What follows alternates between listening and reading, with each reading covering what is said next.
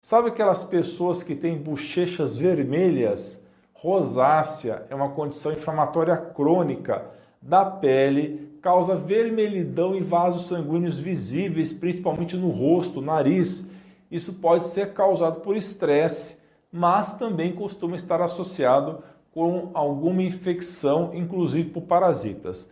O uso de antibióticos em muitos casos pode ser indicado, mas recomendo tentar primeiro antibióticos naturais, como é o caso do alho, do orégano, do extrato de absinto, tomilho e sálvia.